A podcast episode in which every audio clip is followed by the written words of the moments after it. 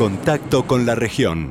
Empezamos ahora recorriendo el barrio, nos vamos a la República Argentina con el informe de Fernando Gutiérrez. ¿Qué tal? Buen día. El peronismo había planeado el arranque del año como una oportunidad para relanzar su gestión y mostrar unidad interna, pensando en el calendario electoral. Sin embargo, ya en estos primeros días quedó en evidencia que esos objetivos no van a ser tan fáciles de cumplir.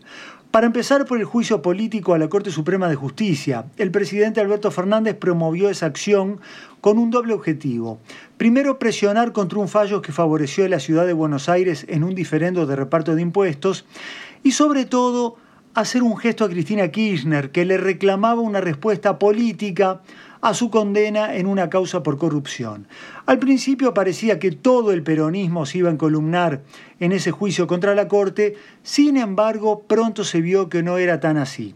Hay varios gobernadores provinciales que sienten que tienen más para perder que para ganar en una pelea con los jueces y por lo tanto decidieron no firmar el documento con la acusación.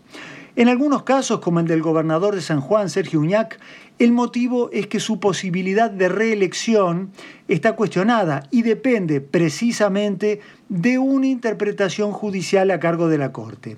Otros casos, como el de los gobernadores de Santa Fe, Córdoba y Entre Ríos, es porque se teme que la opinión pública rechace esa ofensiva contra la Corte Suprema, como antes había rechazado medidas contra la producción agropecuaria. Lo cierto es que en vez de lograr su objetivo de instalar en la agenda nacional las críticas al accionar de la Corte Suprema, hoy de lo que más se está hablando es de este nuevo motivo de pelea interna en el peronismo.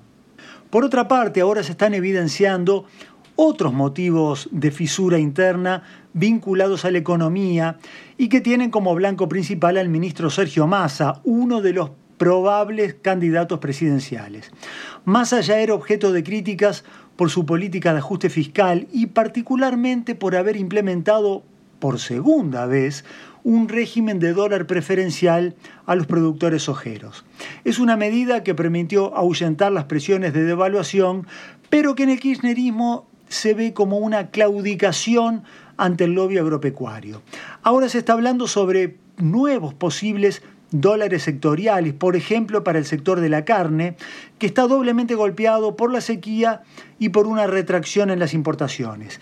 Esa situación puso en alerta al kirchnerismo, que ya recibió muy mal la noticia de una condonación de deudas con el Estado para las empresas de distribución de energía.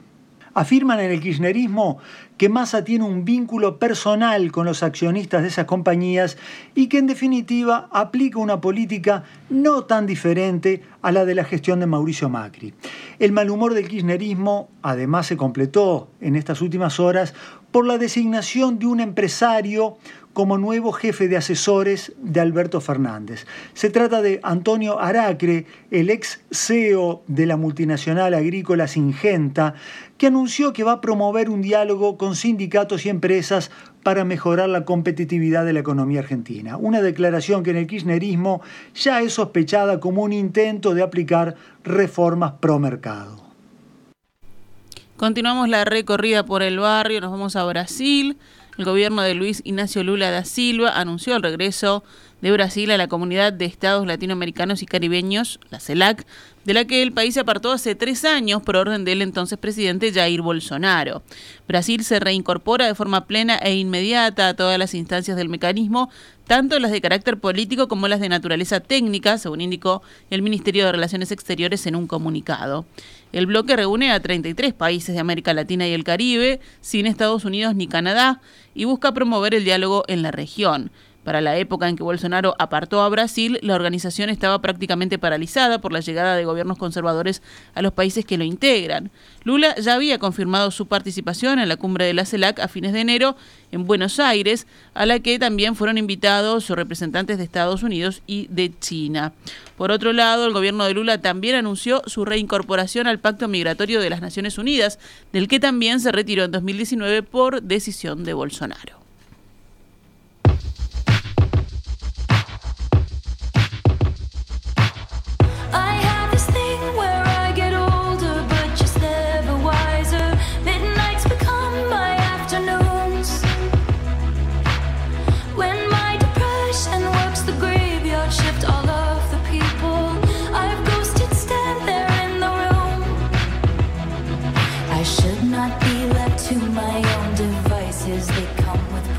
Venezuela, la fracturada oposición puso punto final al gobierno interino de Juan Guaidó, lo que fue celebrado como una victoria total por el gobernante chavismo. La Asamblea Nacional, electa en 2015, de mayoría opositora, eligió a Dinora Figuera como su presidente en sustitución de Guaidó. Esta asamblea, integrada en su mayoría por personas que se han ido de Venezuela, defiende su continuidad con el apoyo de Estados Unidos, pese a que su mandato terminó en 2021. La jornada marcó el adiós del interinato de Guaidó luego de que el pasado 30 de diciembre tres de los principales partidos opositores impulsaran su eliminación al alegar que dejó de ser útil en la búsqueda de un cambio político tras cuatro años de intentos fallidos por sacar a Maduro del poder. La eliminación del interinato llega entre enfrentamientos internos en la oposición, que aspira a celebrar este año primarias para elegir un candidato unitario de cara a las elecciones presidenciales previstas para 2024. El hecho fue celebrado en la otra Asamblea Nacional, la electa en 2020, que tiene mayoría oficialista, y que ayer ratificó al chavista Jorge Rodríguez como su presidente. Esta es la hora de la victoria total, festejó Rodríguez. Esta es Radio Mundo, 1170 AM. ¡Viva la radio!